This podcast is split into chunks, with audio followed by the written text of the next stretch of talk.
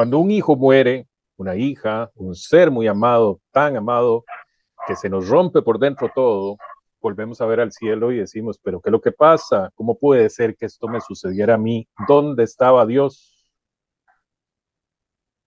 Y a partir de ahí nace una pregunta que posiblemente todos nos hacemos. Y nosotros la resumimos de esta manera. ¿Qué o quién es Dios ante la muerte de un hijo, una hija o varios? Es, una, es un tema gigantesco y, quisiéramos aportar nuestras visiones. Eh, estamos desde Argentina, desde Costa Rica y desde México. Vamos a presentar a los compañeros que nos van a acompañar en este, en este esfuerzo para dar algo de luz en todo esto, porque para mucha gente es un, un camino bastante duro con respecto a lo que creen. Desde Argentina, Dora nos acompaña. ¿Cómo estás? Bienvenida. Gracias, muchas gracias. Muy bien, muy contenta de poder participar de este tema. Gracias. Bueno, como todos, o tengo que decir, Dora perdió a su chica. Manuela, eh, mamá de Manuela. Manuela. Mm, voy a presentar desde México a Rubén. Hola, buenas tardes. Muchas gracias por invitarme a este, a este podcast. Eh, efectivamente, soy de la Ciudad de México. Yo soy papá de, bueno, tengo tres hijos, dos que aún me acompañan aquí en esta vida terrenal. Eh, Rubén y Eduardo se llaman, y el más pequeño, que es el que nos tiene aquí ustedes, Alejandro Emanuel. Él trascendió eh, en noviembre de 2016, o sea que el mes que viene, el 27 de 2008 años de su trascendencia. Muchas gracias. Bienvenido, Rubén. Felipe, en Costa Rica. Bueno, buenas tardes aquí en Costa Rica. Un saludo para todos no sé a qué hora nos van a escuchar, pero eh, gracias por prestarnos atención. Eh, mi nombre es Felipe, me dijo Josué. El partido hace 11 años, 2012. Y voy a compartirle algo a cada uno de ustedes de nuestras vivencias.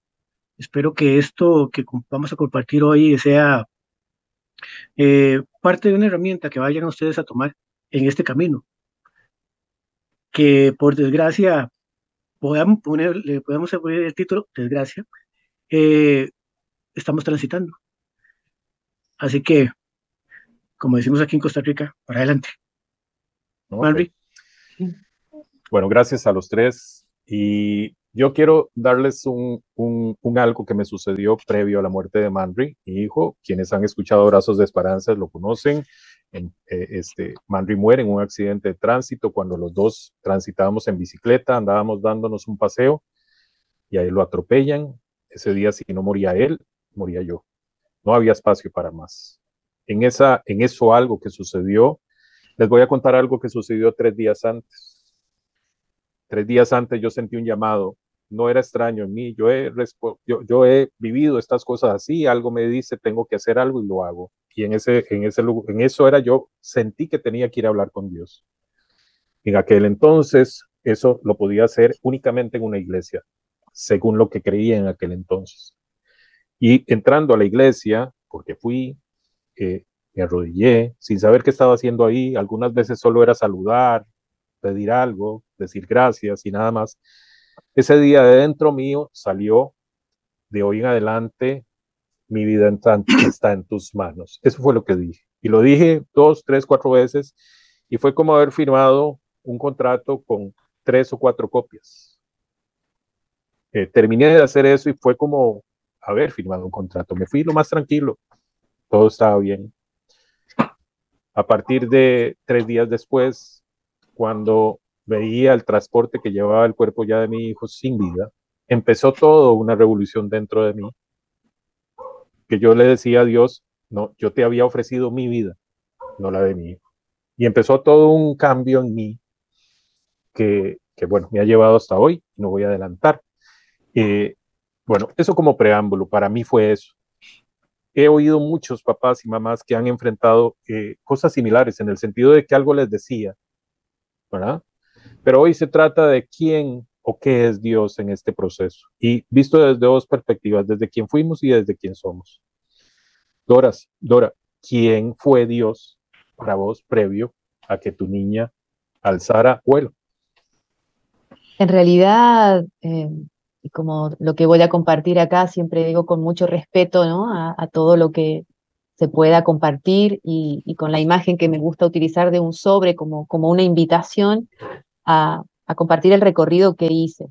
En realidad, desde muy pequeña, eh, estos temas eh, que tenían que ver con, con la espiritualidad, no tanto la espiritualidad, sino más bien lo religioso, Dios, estuvo presente en mi vida porque fui a un colegio donde recibía esta información. Si bien en casa no se era muy practicante, eh, tenía una formación específica en el colegio y además a mí me gustaba. Entonces, cuando terminé el colegio ya secundario, inclusive, ahí era época de, de sacramentos, de ceremonias, de oraciones y de celebraciones, seguí, seguí formándome o seguí buscando información respecto a la teología, la, eh, mirada de, lo humano desde, desde esa perspectiva. Y bueno, me formé como profesora en ciencias religiosas. Entonces, era algo que para mí estaba como internalizado, esto de rezar, de ir a la iglesia, si bien no era una cosa muy, muy marcada y muy disciplinada, y, pero estaba siempre presente esa fe, por así decir, en, en eso que a mí me habían enseñado, me habían inculcado. Y ahí empecé un recorrido desde ese lugar, más bien intelectual, más bien teológico, eh, de mucha información. Eh, fui mamá de Pablo, todo más que bien, uno dando gracias, los sacramentos, bautizando, etc. Y llega Manuela. Y ahí empieza el verdadero desafío, porque Manuela nace prematura y tuvimos que estar dos meses en la NEO. Y era una experiencia que yo no ni siquiera me lo hubiese imaginado de qué se trataba. No, no, no había experiencias previas en la familia, no, no, no, no tenía ni idea de qué se trataba eso. Y ahí empieza, por así decir, mi primera crisis, no de fe, porque nunca tuve una crisis real de fe, pero sí de empezar a preguntarme cómo, de qué se trata esto, ver bebés luchando por la vida, eh, algunos no podían eh, transitar esa experiencia y partían, ver a las mamás sufriendo, entonces empecé a preguntarme ahí qué pasaba con ese Dios que yo hasta ese momento lo había considerado paz, puro amor, bondad, qué estaba pasando. Y ahí es donde tengo mi primera crisis, incluso de, de rebelión, de enojo, de impotencia, y recuerdo como si fuera hoy, Manuela eh, había nacido en el año 99, o sea que hace tiempo de esto, pero lo sigo recordando, entré a la capilla, porque también como dijiste, Manrique, eran esos lugares donde uno se conectaba con, con ese principio creador llamado Dios, y ahí hice como un acto de, rebeldía y de enojo y dije, ¿de qué se trata esto? O sea, ¿cómo, qué, qué, ¿cuál es el parámetro con el que Dios elige este bebé sí, este no? ¿Qué es la bondad? Si nos consideramos personas buenas. Y esto empieza un, yo empecé a hacerme todo un revuelo de, de cuestionamientos. Inclusive entré a esa capilla enojada y había un Cristo allí crucificado y yo le dije, bueno, ¿de qué se trata esto? Si Manuela va a tener que seguir eh, en este tipo de experiencias, llévensela ya, así como Hoy lo veo como un acto de enojo, rebeldía, de impotencia, y hoy podría decir de soberbia, ¿no? Porque no, no se estaba cumpliendo con mis expectativas. Así que ahí empieza un recorrido donde empecé a plantearme de qué se trataba ese Dios que yo había creído, creado y me habían inculcado, esto que yo estaba viendo, que era bebés, la vida, el dolor, y cómo no podía encajar ese Dios ahí. Entonces ahí empecé a, a cuestionarme y cuando uno, yo creo, pregunta, se pregunta, interpela a la vida, la vida se encarga de que empiece a llegar, ¿no?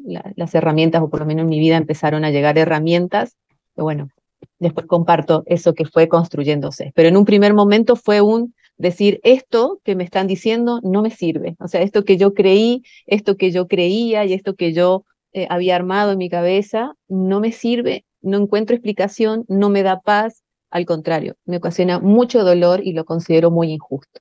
Ese fue como el primer disparador del recorrido, el nacimiento de Manuela, donde yo veía la muerte de otras personitas pequeñas, bebés, ese sufrimiento.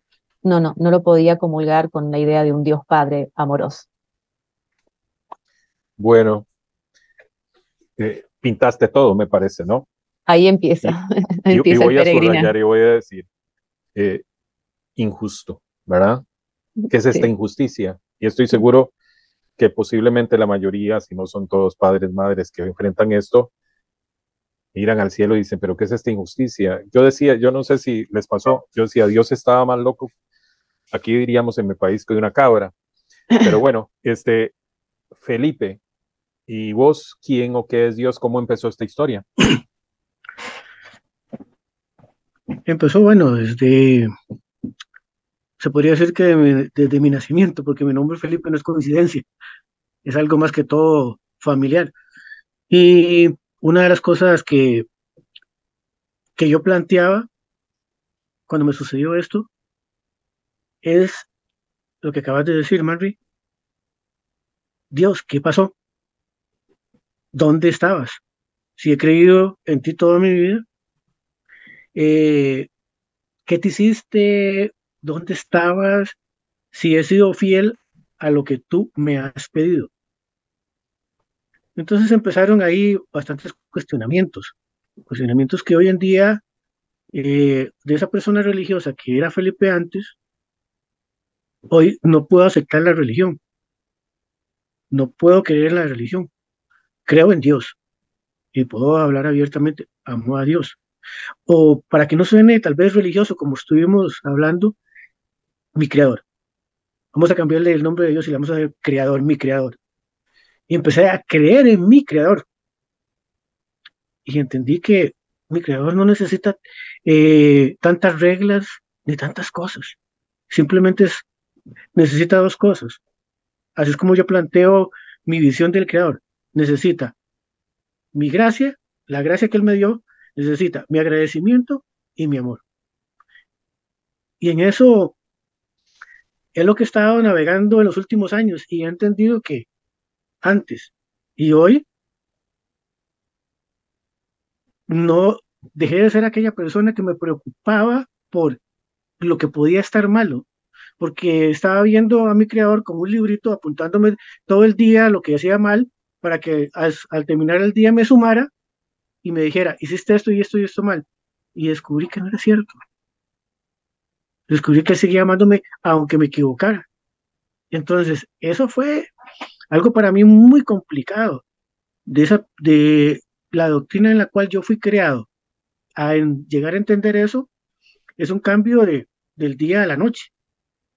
Hoy en día he vivido un proceso eh, bastante complicado para, muchos, para muchas personas, además de la pérdida de mi único hijo, porque es mi único hijo, eh, con ver a mi creador desde otra perspectiva, ese ser que está conmigo todos los días y que no tengo que ir a cuatro paredes para ser aceptado.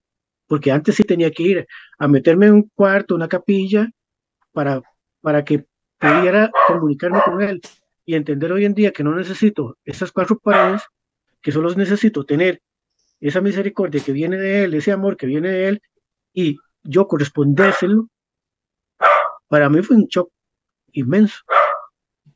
Enrique. Claro. Bueno, todo un desafío, ¿no? Eh, ¿Cómo lo diríamos?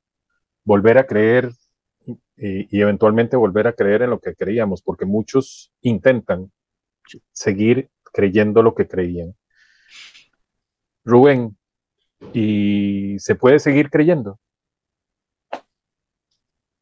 Pues mira, yo eh, también como Felipe, desde el nacimiento, me tocó nacer acá en Ciudad de México, en una familia religiosa, creyente en la religión católica, que pues igual me bautizaron, y todos los sacramentos, ¿no?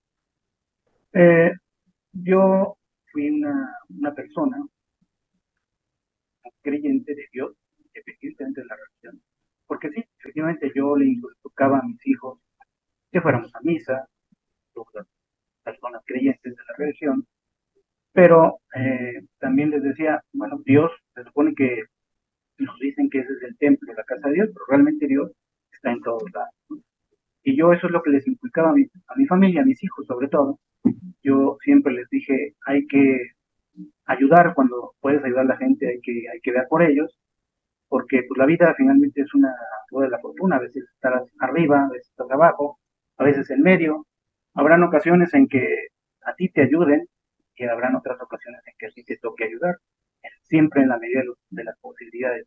Yo siempre les decía que había que ir por la vida tratando de no hacer daño a los demás. Yo les decía, Si no haces daño a los demás, ya es ganancia. Pero si además les brindas alguna ayuda dentro de tus posibilidades, todavía es mejor. Entonces, mi hijo Alejandro, a los nueve años de edad, fue diagnosticado con síndrome de Asperger.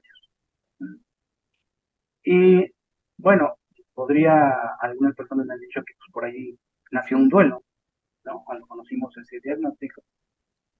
Pero no obstante eso, yo, yo vivía pidiéndole, seguí pidiéndole a Dios, Dios era todo. Esa es la cuestión que para mí, Dios era un factor muy importante en mi vida. Eh, yo le pedía todos los días por toda mi familia.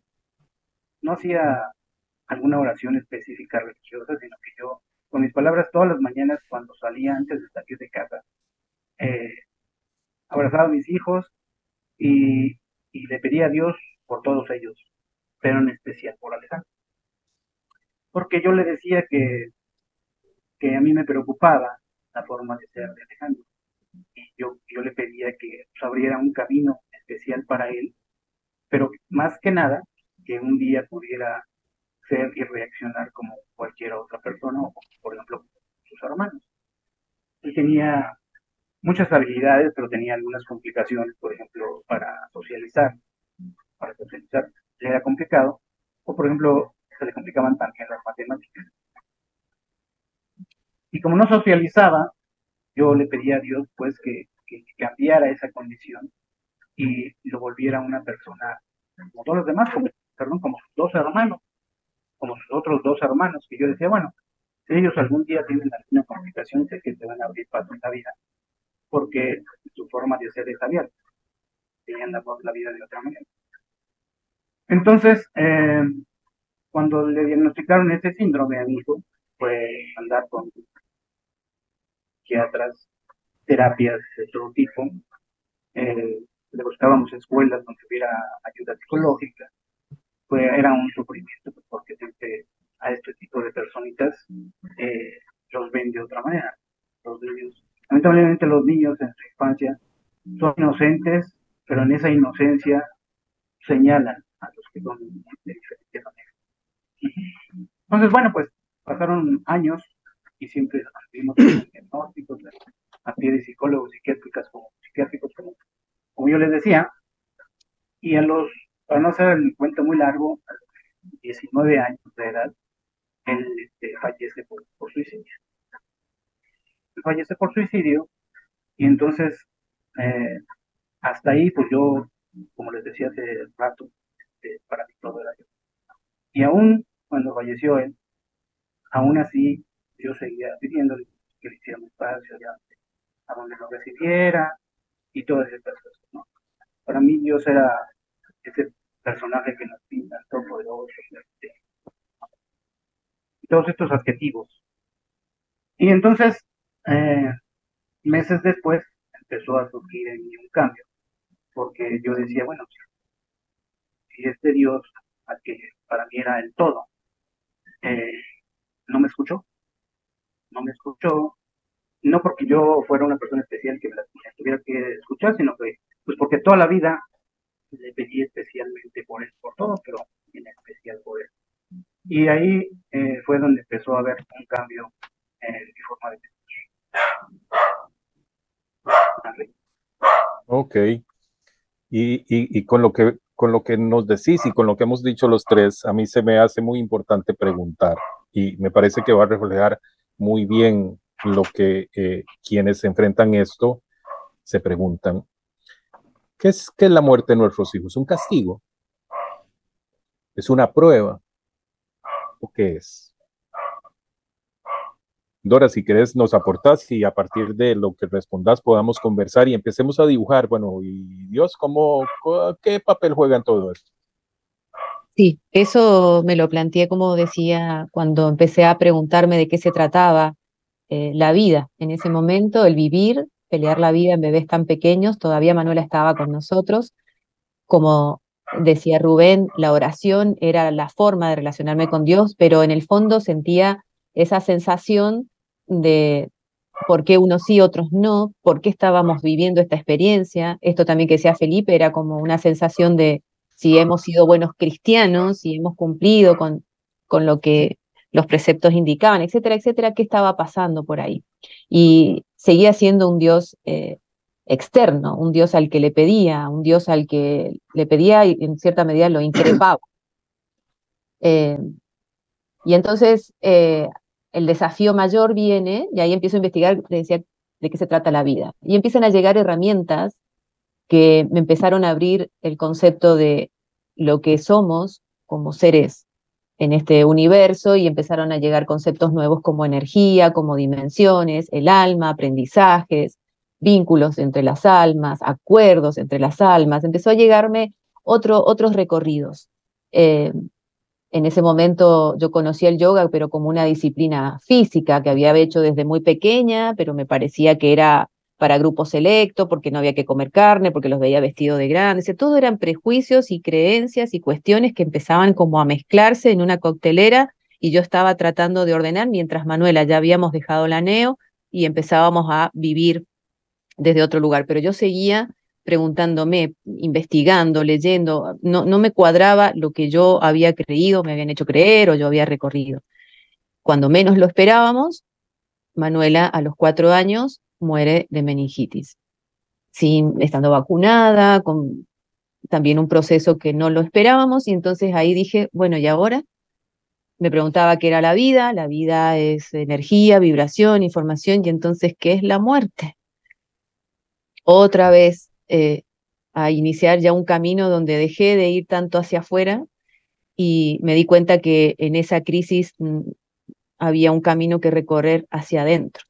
Afuera yo no encontraba las respuestas, como dije recién, no me servía lo que me decía la psicología, no me servía lo que me decía lo que hasta ese momento había vivido desde lo religioso, no me servía lo que el dolor que ya había amalgamado con los nacimientos de los bebés, no me servía nada de eso. Ahí sentí que realmente tenía que destruir y volver a construirme. Eh, ahí empieza a llegarme otras herramientas ya referidos a lo, referido a lo que era el morir, el proceso de morir. Y empiezo a indagar sobre la tanatología, es decir, hay todo una, un recorrido también en relación a la muerte, negada, no sabida, no, no abordada desde otros lugares, eh, que no sea esto de pensar que es un castigo o que o que es eh, una negación de tantas cosas.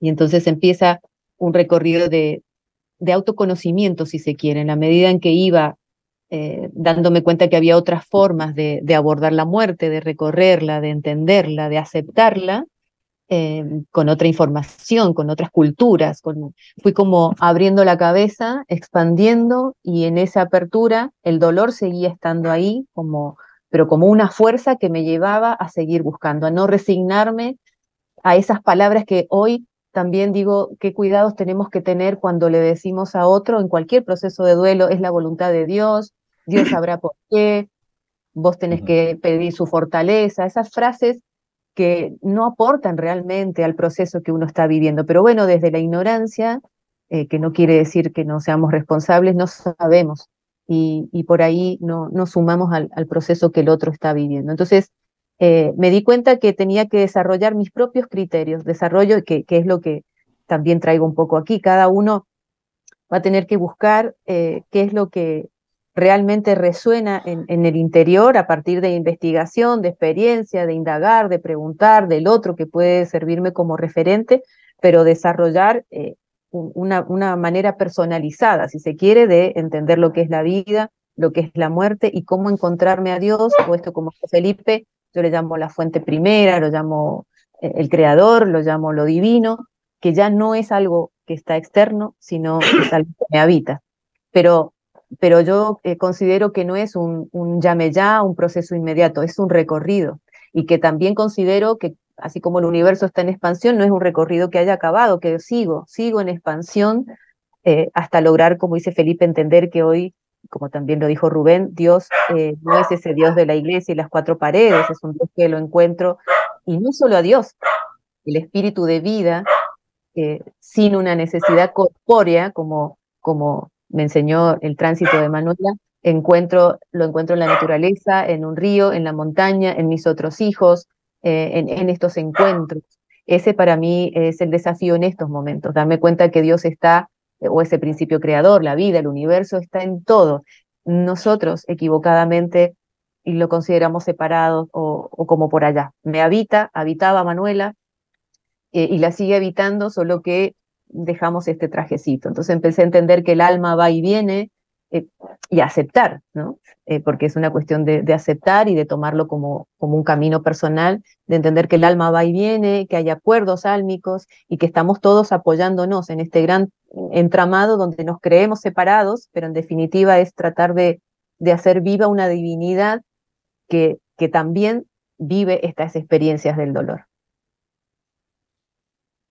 Te, veo, te escucho, te veo decirla y, y, digo, pues qué bonito lo dijo, pero es increíblemente doloroso.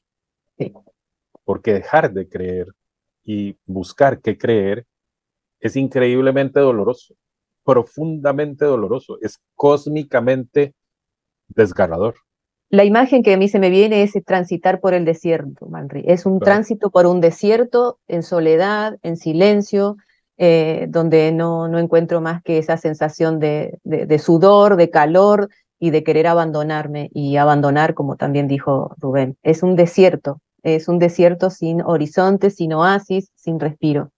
Eso hay que transitarlo y no lo podemos evitar, es parte del, del trayecto. Sí. Claro, y, y ese desierto inevitablemente, o sea, yo diría, ese es Dios. Así es. Allí está. Claro, o sea, yo digo, o sea, yo ya, ya no lo saco de la fórmula, ¿verdad? Ese, es Dios. Toda aquella arena, todo, todo, todo el calor, ese es, eso es lo que veo.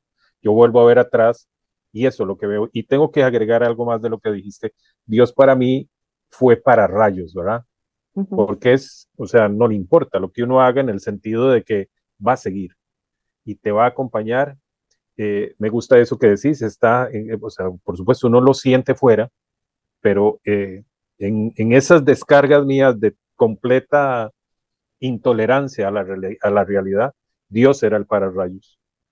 Y digo afortunadamente porque si no eso se hubiera salido hacia otras personas que también, o sea, no, no fue que todo fue para él en el sentido de que todo lo absorbió, pero hubiera sido mucho más el daño que le hubiera hecho a otras personas. Y, y bueno, el, el, y, y, ahora empiezo a definir mi Dios en ese momento. Fue compañía, fue compañero, fue escucha sin juzgarme. Uh -huh. Y vuelvo a decir lo que, lo que llegué a esa iglesia a decir, estaba en sus manos. Y sigo estando. Felipe, y entonces, eh, castigo o prueba?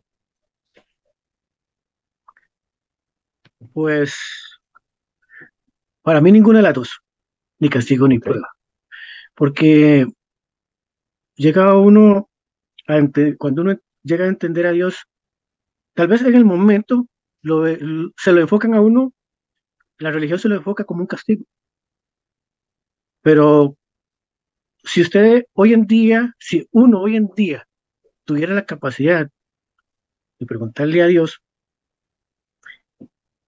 y nos dejáramos eh, esa mentalidad humana y llegas y le preguntas a Dios y le preguntas, Dios, ¿por qué me estás castigando? Te aseguro que te va a contestar que Él no te está castigando. Y si le preguntas, eh, bueno, si no es castigo, entonces, ¿qué es? Ok, ahí está la pregunta. Ah, ah, esa es la pregunta. Entonces, ¿qué es? Nosotros los seres humanos necesitamos respuestas. Y especialmente esas respuestas divinas que hacen que baje ese dolor que estamos viviendo en ese instante. Cuando me hice yo esas preguntas, yo una vez me contesté, Dios, ¿dónde estabas? Y de una vez me contesté, bueno, estaba en el mismo lugar de donde está hoy y cuando eh, nosotros, los cristianos, vimos morir a su hijo, ahí estaba. ¿Me entiende? ¿Qué estabas haciendo? Lo mismo, sentado donde estaba, donde pertenezco, viendo suceder algo que no estaba dentro de mis manos. Porque si yo me pongo a analizar dentro, ay, perdón, que no íbamos a hablar de religión, dentro de la religión, ¿qué es lo que me vende? Perdón, porque de una u otra forma hay que incluirlo. ¿Qué es lo que me vende la religión? Que nos, que nos convertimos en intocables. Nada nos puede tocar en esta tierra. Y entonces, ¿qué sucede con aquella persona que, por ejemplo, que lo tengo que decir de esta manera, que le disparó a mi hijo? Estaba en las manos de Dios ese hombre. Dios tenía el control de su arma. Suena bastante fuerte, pero no. Entonces, no, no, es, ni, no es un castigo.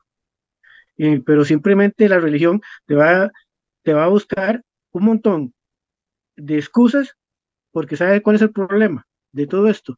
La religión siempre quiere justificar a Dios. Y Dios no necesita ser justificado. No puedo echarle la culpa a Dios de algo que no le corresponde.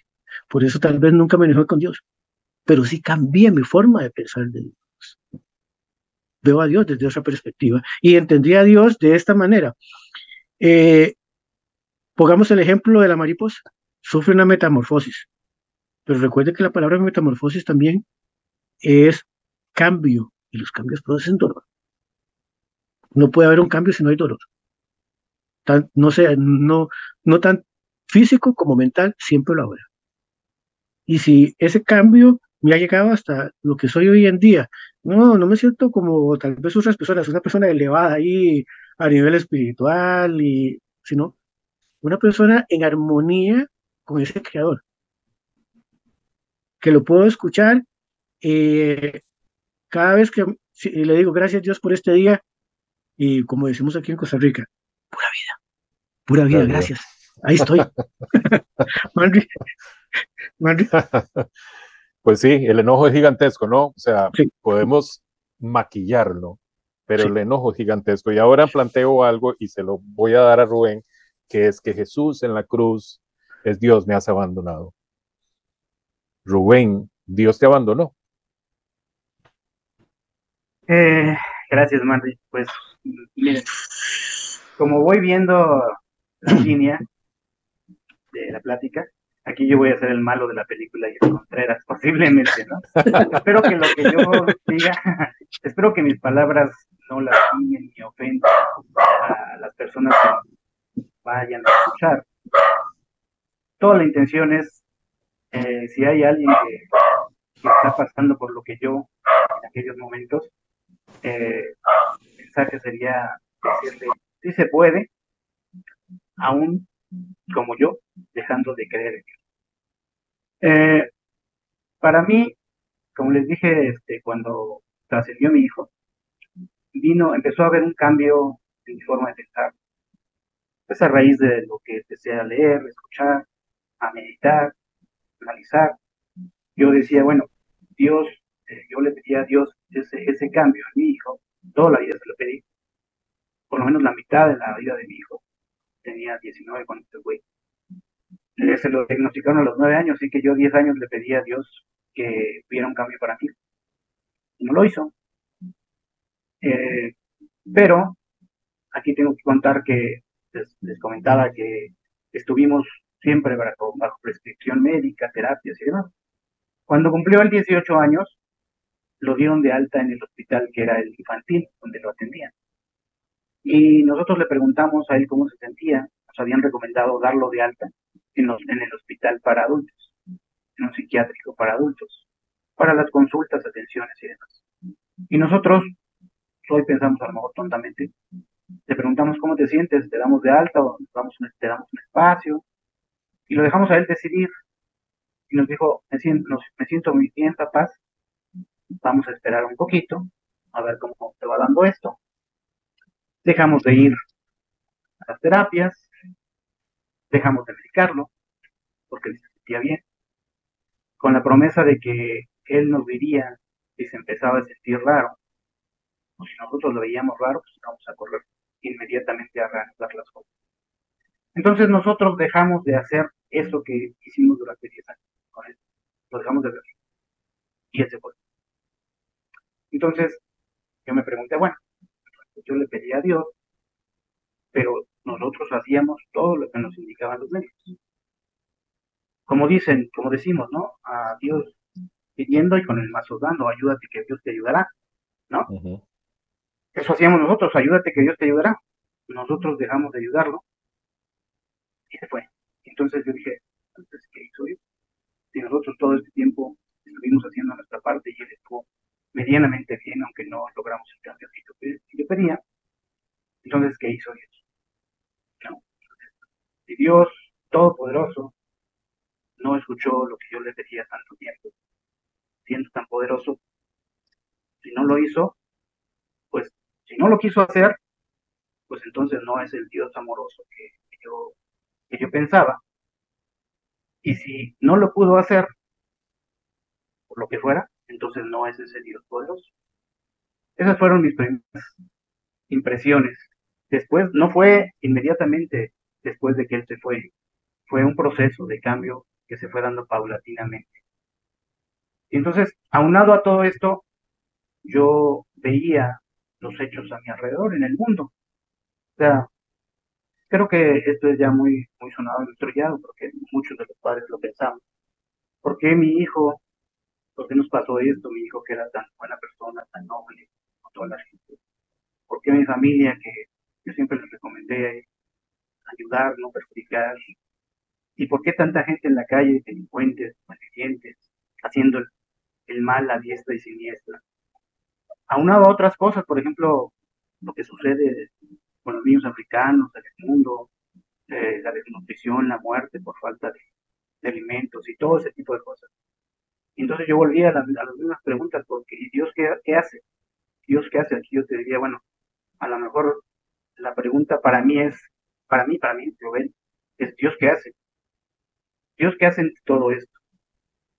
Y podrían venir muchas respuestas como el libre albedrío y todas estas cosas que conocemos, los, los este, planes perfectos de Dios, ¿no? Pero el caso es que hay injusticia a más no poder en el mundo y, y Dios, ese Dios todopoderoso, amoroso, misericordioso, parecería que está indolente. ¿no? Esos son, mis pensamientos. Y, y, entonces, a raíz de todos estos razonamientos, yo decía, pues no, para mí Dios no existe. Y lo, lo, lo reitero, para mí Dios no existe. O sea, la vida para mí es el resultado de la interacción entre nosotros, entre los humanos, entre humanos y con los factores ambientales, con la naturaleza. Si yo eh, soy un, un, hombre precavido para manejar, por ejemplo, poner un ejemplo, salgo en mi auto y tomo todas las precauciones del mundo, obedezco todas las reglas, pero si hay otro cuate que viene, por ejemplo, con exceso de alcohol, y contrario a mí, deja de observar esas reglas, seguramente que a mí o a alguien lo va a afectar.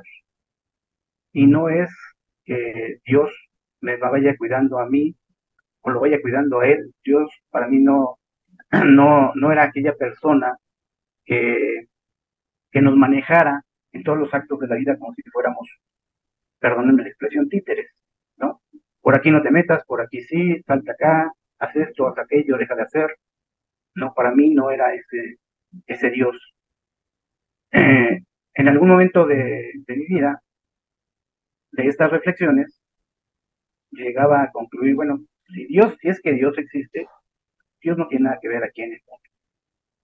Todos nos manejamos por sí solos. Y dependemos de esa interacción que les comentaba. Si Dios existe, es un Dios por vía de almas, que cuando trasciendes, trasciendes te recibe, y quizás en otro plano eh, allá tenga alguna dirección a nivel alma, espiritual. Pero aquí no. Y, yo decía esto porque si fuera así, no me cabe en la cabeza que pueda haber un Dios que esté viendo tantas injusticias en el mundo y que al parecer, y, subrayo esto, que al parecer no haga gran cosa por mejorar. No, yo no podría concebir a un padre que está viendo cómo sus hijos se están desbaratando y él no haga mayor cosa por evitar. Entonces, respecto a, tu pregunta, pues no, no es que me haya abandonado, no es que me haya abandonado Dios, más bien eh, caí en la cuenta de que pues nunca existió ese Dios al que yo veneraba y que era mi todo. Porque yo hacía todo. Les pongo a algunas personas un ejemplo con sus hijos. Les digo, tú tienes hijos estudiantes, ¿no? Pídele a uno de tus hijos que el que esté en la preparatoria, nivel preparatoria, no sé qué, cómo se llame por allá en sus países, que es nivel medio, superior. Y les decía, pídele a tu hijo que, que todo el semestre o todo el año, que haga todo, absolutamente todo, menos estudiar. Que no toque un libro, que no se interese por ninguna de sus clases. O por lo menos que haga el ejercicio con una, una materia. Que haga este ejercicio.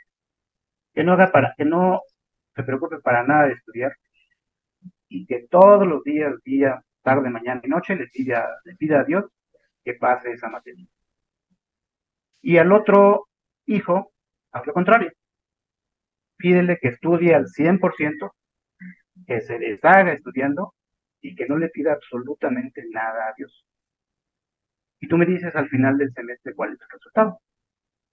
Lo más lógico es que el que no estudió pero le estuvo pidiendo a Dios todo el semestre, pues va a reprobar. ¿no?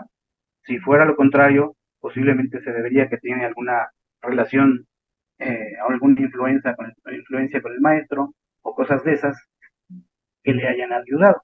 Pero en general, si no sabes de la materia, pues no vas a, no vas a pasar. Así, te hayas pasado el semestre pidiéndole a Dios esa ayuda. Y el otro, la otra persona que estudió y estudió y estudió y no vivió más que para estudiar, y no le pidió absolutamente nada a Dios, lo más seguro es que va a pasar. La lógica es que seguramente va a pasar, a cursar en su materia. Entonces, yo volvía a la misma pregunta, entonces, ¿qué hace Dios? Y lo haces tú todo, ¿qué hace Dios? Y, y este, y bueno, bajo esa línea de pensamientos, a mí no, no es que me haya abandonado Dios, simplemente yo lo tenía en mi pensamiento, yo lo hacía existir para mí en la forma en la que, en la que me conducía hacia él, pero realmente yo hacía todo, realmente yo hacía todo. Y entonces dejé de hacer algo muy importante para mí y ahí se vio la diferencia. Ajá. Y, y eso lo traduzco a muchos actos de la vida, como lo que les comento, ¿no? A ver, si no hay ayuda humanitaria simplemente para una persona de la calle, si a alguien no le ayudamos a darle un taco, pues por más que este cuate le pida a Dios, al universo, al cosmos, a lo que sea, que le lleven algo para comer, pues no lo va a tener. Que, que alguien, yo más o menos procuro, procuro hacer eso, que alguien lo ayudemos, posiblemente muchas personas dirán, pues ahí está Dios. Pero realmente, bajo mi perspectiva, no es Dios, eres tú, son tus actos porque sí, como hay personas eh, que hacen todo lo posible por ayudar al prójimo, hay quienes hacen todo lo contrario. Esa es mi percepción. Y no es no sos la mano de la película, porque, porque no lo sos, ¿verdad? O sea, es validísimo cómo lo planteas y cómo lo has, lo has, lo has asumido y lo has leído. Y porque yo no podría decir, por supuesto, y tengo que decirlo claramente, el Dios que creí ya no, ya no es es completamente otro. Y religiosamente yo puedo decir que ya no soy lo que fui, si alguna vez lo fui. Y si alguien me pregunta qué soy, podría decir es un, un crisol de, de muchas apreciaciones, de muchos otros criterios que incluye también el cristiano, que me ha funcionado para poder eh, enfrentar la vida con lo que necesito, porque cada uno necesita algo diferente. Yo, yo pienso, y con lo que estaba escuchando, Rubén, que ahora toca hablar del propósito, ¿no? Porque sí, entiendo, no le otorgas a Dios determinada eh, hecho histórico que se dio. Pero bueno, y entonces tenemos que preguntarnos, y también cabe para quienes eh, la línea sigue creyendo, o sea, que seguimos teniendo una fe determinada, entonces, ¿qué es la vida? Porque toca preguntarnos eso, tiene propósito, porque, porque la muerte eh, es el fin de esa vida.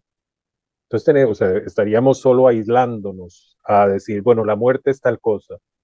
La forma más sencilla de responderlo es el fin de ese camino, que puede ser visto como nos lo está diciendo Rubén, puede ser visto desde otra perspectiva. Bueno, ¿qué es la vida? hay, hay que preguntarnos, ¿qué es la vida para poder responder qué es la muerte? Eh, Dora, ahora te ha tocado. ¿Qué es la vida? o sea, hay propósito, no lo hay, hay una misión. Bueno, ya adelantabas, ¿verdad? Los acuerdos álmicos, etcétera, pero bueno, danos tu, tu visión. Eh, sí, yo primero quería compartirles que Manuela con cuatro años eh, vivía como si el día tuviera 72 horas, o sea, era intenso. Y yo por ahí decía, pero basta, Manuela, nos agotaba todo. Y ella me decía, enojada, así como, vos mamá no entendés nada. Vos mamá era como un mantra. Vos mamá no entendés nada. Y cuando ella parte me quedé con eso, ¿no? La verdad que no entendía nada, Manrique, no entendía nada. Ni siquiera entendía en esos momentos en que yo creía que algo había entendido. Entonces, en este camino que yo vuelvo a insistir, yo creo que es un camino que cada uno, a partir de la crisis más profunda que podemos vivir como humanos, es salir a buscar respuestas, no, no quedarme con lo que me dijeron, con lo que me dicen, con lo, salir a buscar respuestas. Hay un tiempo en que uno tiene que salir a buscar porque lo que tenemos adentro no nos sirve. Entonces, en ese recorrido salí a buscar y me di cuenta que en cosas que yo había estudiado muy desde lo intelectual, como son las filosofías muy antiguas, y estoy hablando de, Pitágoras y contemporáneo a Buda, el mismo Jesús, había un hilo conductor en todo eso, que nosotros por esta cuestión de formación lo vemos como separado, no tiene nada que ver, y hay un hilo conductor, hay un principio creador, hay, hay Dios, como quieras llamarlo, otros lo llaman fuente, como dije recién, no importa cómo lo llamemos, hay algo que genera todo lo que vemos y, experimentamos. Eh, el tema es que, claro, ¿cómo encajo eso en mi vida? Para mí una de las, y, vuelvo a decir, esto no, eh, la idea de este podcast no es dar recetas, sino que sea un disparador para que cada uno de acuerdo en el proceso y con quien se identifique diga, bueno, a lo mejor por aquí, eh, a mí, y este voy a decir que es como mi propósito en la vida era que me diera paz, que me dijera, bueno, un respiro, algo de eso que Manuela me decía, no entendés nada, algo ir entendiendo que implicaba sí o sí aceptar, que implicaba sí o sí empezar a creer o, como digo yo, elijo creer esto porque a mí resuena conmigo y a mí me trae paz. Y entre todos esos caminos de búsqueda, lo que a mí me trajo paz es un, un texto que se llama Un curso de milagros, donde resalta que en la mismo Génesis, cuando se sucede todo el evento de, del paraíso, dice, hay una frase, Adán se durmió. Entonces yo elijo creer que estamos viviendo una ensoñación donde Dios está ahí como, como, como el papel tapiz de base. Sobre esto estamos jugando estos escenarios, esto que dije también recién, el alma acuerda, acordamos, ir, venir, vivir personajes y, y poder aportar a esa conciencia que está como tapiz, conciencia divina, Dios, estas experiencias. Entonces, esta experiencia no, este, perdón, esta conciencia, tapiz, Dios, como llamemos, no juzga. Son experiencias que van acrecentando esa, esa conciencia que se va expandiendo con experiencias.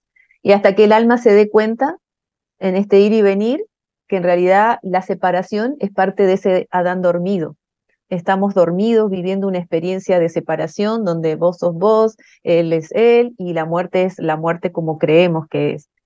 Eh, eso es lo que yo elijo creer, eso es lo que a mí me trae paz. Entonces la vida es esta vida, si se quiere, en este trajecito, una experiencia.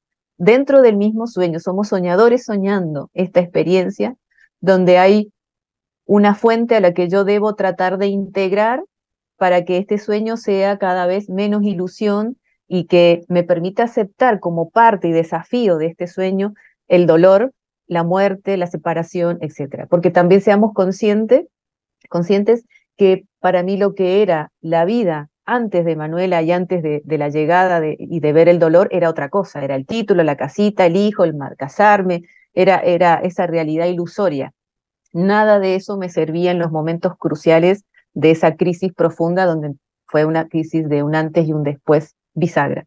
Entonces, para mí la vida, para mí elijo creer que la vida es justamente un, un experienciar eh, en sus máximas potencialidades y con, nuestros talentos, con nuestros acuerdos álmicos, eh, una experiencia de acrecentar la conciencia de qué se trata ese Dios, esa vida, esa conciencia, y cómo ese Dios está integrado en esta experiencia de ensoñación. Eh, eso lo llamo, cuando me doy cuenta, un despertarme. Tratar de despertarme de esa ensoñación y vivir desde otro lugar la conciencia incluida de la muerte. Ya no es lo que yo creía, ya no es lo que me hicieron creer, sino que es una experiencia dentro de este proceso de ilusión que me habilita y, me abre a otras puertas, pero ya no de hacia afuera, de, seguir indagando hacia adentro. Lo más eh, paradójico, si se quiere, que esta experiencia que parecía de afuera, Dios, Manuela, mis hijos, la vida misma, mis padres, todo esto que parece de afuera, es para mí hoy una invitación a ir hacia adentro.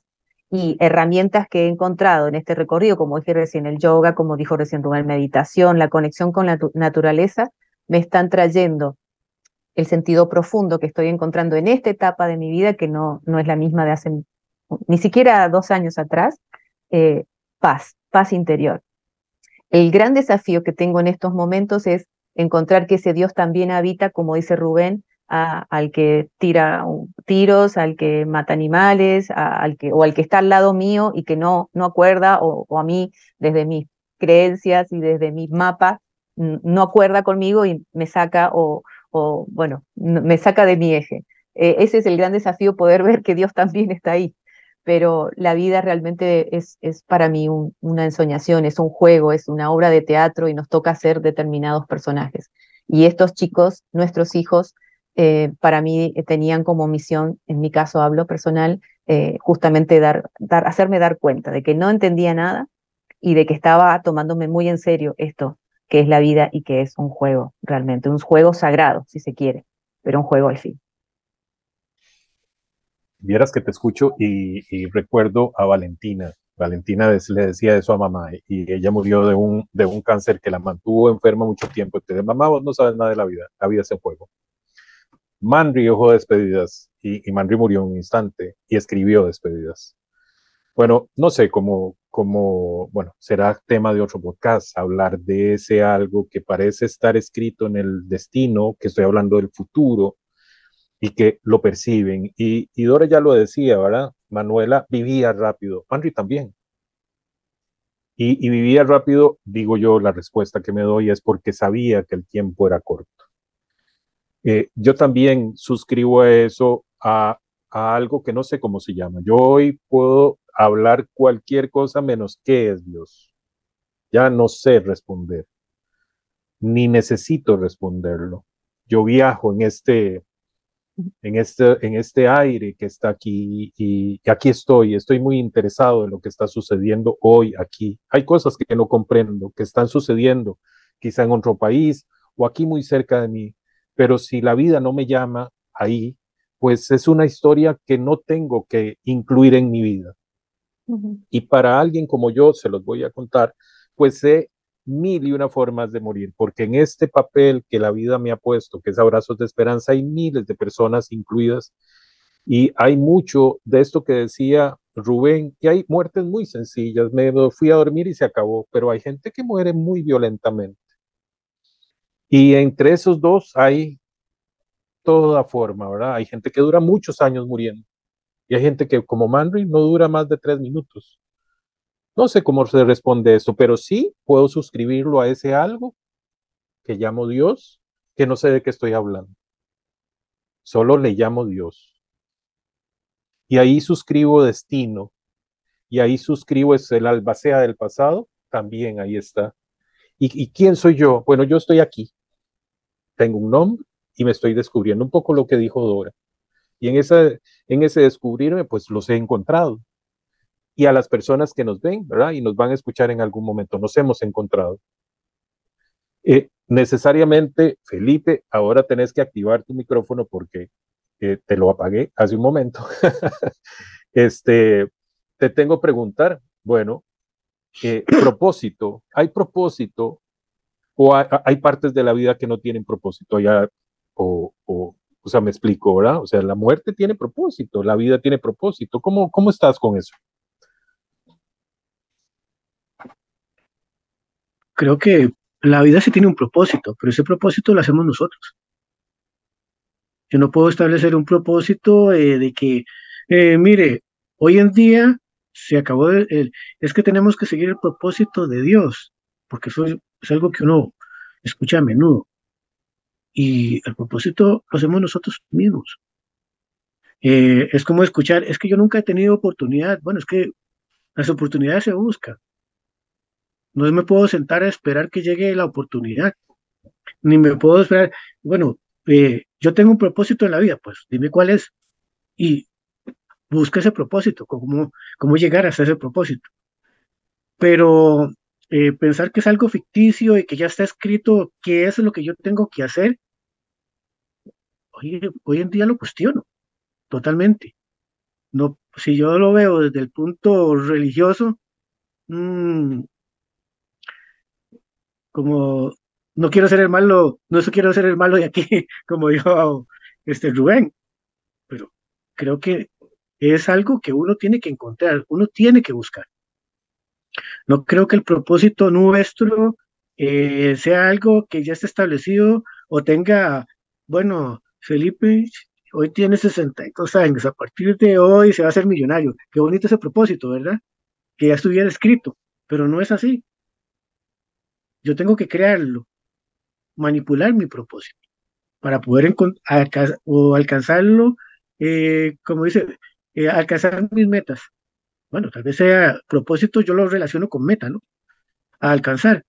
Pero pienso de que eh, nosotros como seres humanos, al tener una pérdida tan importante como es un hijo,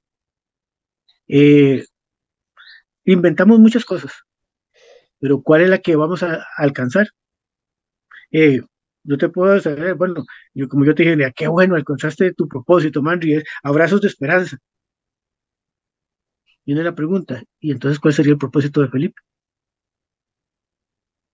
Parte de mi, bueno, y el propósito que yo, me te yo, perdón, yo te podría responder el, el, propósito de este instante. Bueno, de, okay, de este instante, pero el futuro, el del futuro no, el de mi presente lo estamos viviendo, es el propósito de los dos, llegar a otras personas, darles eh, nuestras opiniones o herramientas para ver si están viviendo, si están viviendo lo, mismo que nosotros, ah bueno, yo estoy viviendo lo, lo mismo que ellos, yo puedo hacer tal y tal cosa.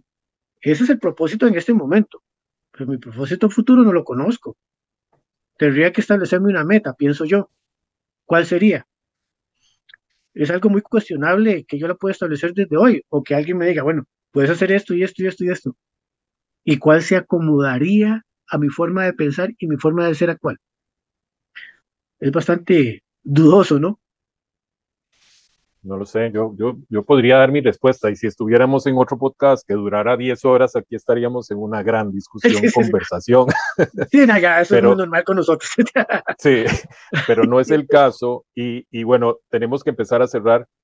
Eh, se hizo corto, ya llevamos más de una hora, pero sí me gustaría, porque eh, eh, por todas las personas que he conocido en el camino que han enfrentado la muerte de uno o varios hijos, bueno, es un conflicto muy importante el tema de, Dios y cómo, cómo, cómo asumirlo, cómo llevarlo, cómo eso, que eso no te, te, sea una, un, algo más que te que no te deje vivir, digámoslo así, que no te deje vivir. Entonces, Rubén, bueno, si hay eh, el, que te va a escuchar, la que te va a escuchar, bueno, tus, tus últimos aportes a, a la vida.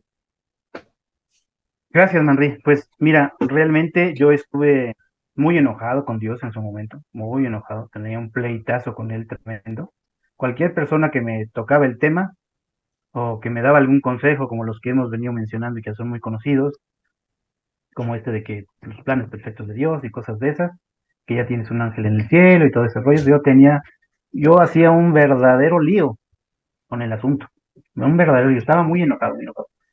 Lo fui superando, de hecho lo superé completamente. Hoy tengo una nueva forma de pensar al respecto, como dije ya. Yo reitero, para mí no existe Dios. Y no tengo problema con eso. Yo, haz de cuenta que me quité una carga de encima al llegar a, mi conclusión, esa es mi conclusión, al llegar a mi conclusión de que para mí no existe Dios, haz de cuenta que yo me quité un, un costal que traía cargando y era muy pesado. llevar, porque yo tenía el, el duelo de mi hijo, muy, muy, muy fresco, desde luego, muy reciente, estaba muy dolido, estaba sufriendo demasiado con ese tema, y aparte estaba sufriendo lo que yo creo que era otro duelo, que era la pérdida de mi fe en Dios, la pérdida de la creencia en Dios. Entonces se me juntaron esas dos cosas y estaban acabando conmigo tremendamente, ¿no? Entonces, lo primero que hice, y que fue paulatinamente, que me dejé de esa cuestión de creer en Dios, ya no le volví a pedir absolutamente nada. Digo, yo respeto todas las formas de pensar, todas las ideologías y religiones, para mí son muy respetables. La gente eh, se conflictúa mucho cuando uno les dice que, pues no, no que seas ateo, bueno, pero sí lo soy desde el punto de vista de que no creo en un Dios. Creo en otras cosas, creo en mí, por ejemplo. Creo que soy energía, creo que mi hijo es energía. Creo que un día nos vamos a encontrar a nivel energético. Yo llevo a mi, a mi corazón todos los días, ahí lo encuentro y le platico todos los días. Y, y si lo quieren ver, mucha gente dice, sustituiste a Dios por tu hijo, pues a lo mejor, a lo mejor este, podría ser válido que pensaran así. Yo tengo mi posición muy firme en que para mí Dios no existe. Eh, y a mi hijo le platico todas mis penas, todos mis conflictos, le, platico también, le recuerdo añoranzas que tuvimos con él. Yo hablo con él todos los días, no me duermo sin despedirme de él. Y ya tenemos casi ocho años de esto. Y, y este, hoy puedo platicar la cuestión divina sin enfocarme en un conflicto. Yo respeto las, los pensamientos de cada uno. Yo lo que les digo a, a personas que pudieran estar como yo estuve en su momento enojadas con Dios, que todo es un proceso, todo es un proceso, es lento, pero que no se presionen, que si llegan a una conclusión como la mía, van a estar bien, porque yo estoy aquí eh, felizmente, yo les puedo decir, eh, soy funcional, no sobrevivo nada más, sino que estoy viviendo, soy, volví a ser feliz con mi familia, con el recuerdo de mi hijo Alejandro, y, y eso es lo que, lo que te mueve hacia adelante, ¿no? Eso es lo que te mueve hacia adelante, creo yo.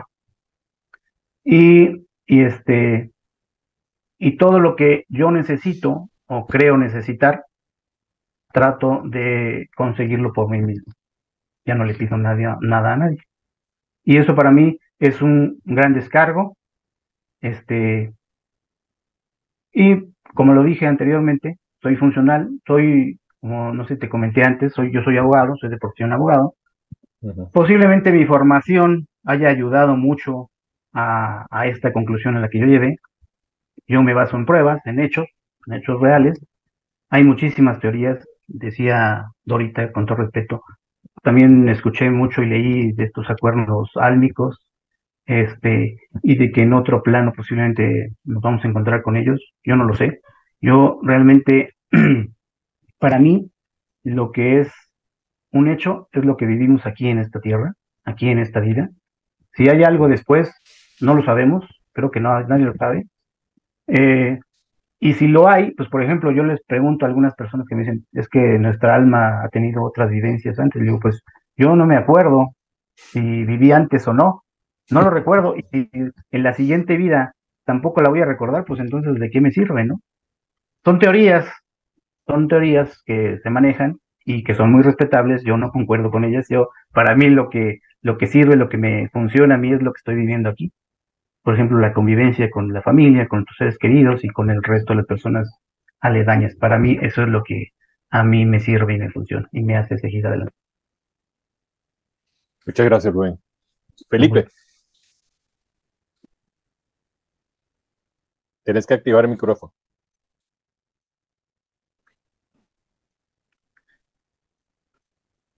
Bueno, creo que parte de todo esto, bueno, eh, como dice Rubén, cada uno tiene su propia opinión. Eh, yo sigo creyendo en Dios, pero no es Dios que me vende la religión y la doctrina.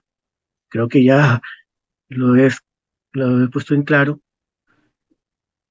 Pero sí eh, me ha apoyado mucho, me sigo apoyando en ser agradecido, en perdonar Y para mí una de las cosas más importantes es volverme más humano cada día, más sensible. He llegado a la conclusión en muchas veces y hoy en día más que la tanto tanta religión, tanta doctrina nos deshumaniza, nos hace sernos más insensibles. Nos preocupamos más por nuestra parte almática, eh, espiritual, y hacemos un lado la parte humana, como decía Rubén. Y el que te pide y el que te pide de comer, ¿le has dado alguna vez? Yo creo que podemos tenemos un reflejo, somos un Dios interior, de nuestro Dios interior. Esa parte que es el amor de dar, de compartir. Y muchas veces cuando nos volvemos muy llenos de religión, muy religiosos, muy de iglesia, muy de Dios, entre comillas, nos deshumanizamos y no nos importan los demás. Estamos más preocupados por nuestra vida espiritual, entre comillas, vuelvo, repito, y la relación humana la perdemos porque nos eh, pretendemos estar muy a un nivel muy alto y dejamos a los demás muy abajo. Y nos volvemos perjuiciosos, como la pregunta que me hiciste, Marvin, eh, ¿quién tuvo la culpa? Entonces, sí, tuvo la culpa porque hizo esto y esto y esto estaba mal. No, no hicimos nada mal. Simplemente, como dijo Dora, es destino. Marvin. Ok. Dora fue la que propuso este tema, así es que, Dora. y entonces. Bueno, yo voy a retomar un poco lo que, lo que dijimos al comienzo. Yo creo que todos los que nos estén escuchando luego van a tener como distintas miradas de una misma realidad, de un mismo tema propuesto, como queramos llamarlo, y eso me parece que ha sido muy rico también. Eh, con respecto a lo que decía Rubén, el tema del acuerdo de almas, es que lo que a mí me trajo paz para dejarla ir a Manuela, yo le dijo creer que es así, pero me hago cargo de esta realidad, también coincido con eso, no me evado de esta realidad. Eh, como dice Felipe, el Dios vive adentro mío, por eso elijo vivir. Hay una palabra que me gusta desde que descubrí su etimología, que es entusiasmo, que es ser habitado por Dios o estar inspirado por ese espíritu divino que se dice que insufla inspiración a los poetas o a los artistas. Entonces, eh, trato de vivir con ese entusiasmo. Eh, el dolor es mío, digo, de la experiencia que viví es mío en relación, bueno, y los seres queridos cercanos a Manuela, digo, pero es una experiencia que yo tengo que hacerme cargo y, y, transitarla conmigo misma, a pesar de que han pasado muchos años, eso es el corazón con agujerito, hay una canción aquí en Argentina se llama El corazón con agujerito, sigue estando allí, pero trato de vivir con entusiasmo, entonces como vos decías, Manri, no puedo definirlo a Dios así tampoco con un concepto, un dibujito, no, no, es algo que yo elijo creer, sigo insistiendo en eso, elijo creer que me habita. Y entonces lo vivo, y lo vivo con entusiasmo, sabiendo que está la experiencia del morir, no solo de Manuela, ya partieron mis padres, en algún momento, como digo, tengo que tener el pasaporte listo porque nos vamos nosotros también. Y desde ese lugar sigo insistiendo que esto es un sueño, es cortito, es, es... entonces eh, retomo una palabra de los estoicos, recordar que nos vamos a morir nos, nos llama a vivir con más plenitud y es un modo también de honrar eh, el, el, paso de estos pequeños que no importa los años, no era lo natural que se fuesen antes que nosotros, pero se, se fueron. Y se fueron, digo, desde un aspecto físico.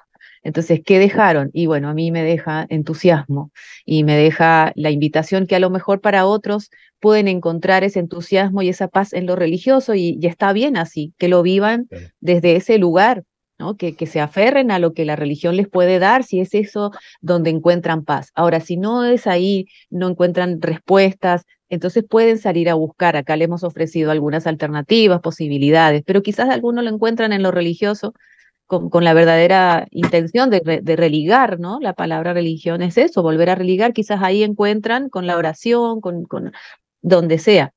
Hay una estructura, cuatro paredes que les da esa paz. Bueno, es ahí está bien así también. Me parece que no, no, no, lo dijimos al comienzo, no es para juzgar ni para que se juzguen, sino para que realmente podamos hacer este tránsito, lo que nos queda, con la paz necesaria, con el entusiasmo por los que quedan también, y yo creo que es un modo de honrar la vida ya con mayúscula, independientemente de cómo queramos llamarlo, y si está o no está ese Dios que nos planteamos desde un comienzo. En mi caso, me habita y lo trato de plasmar con entusiasmo.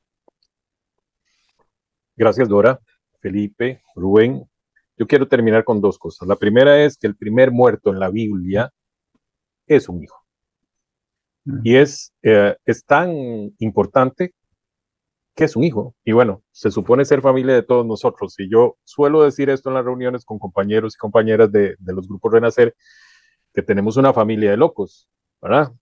Pero de veras que es importante, me parece eh, de un significado gigante.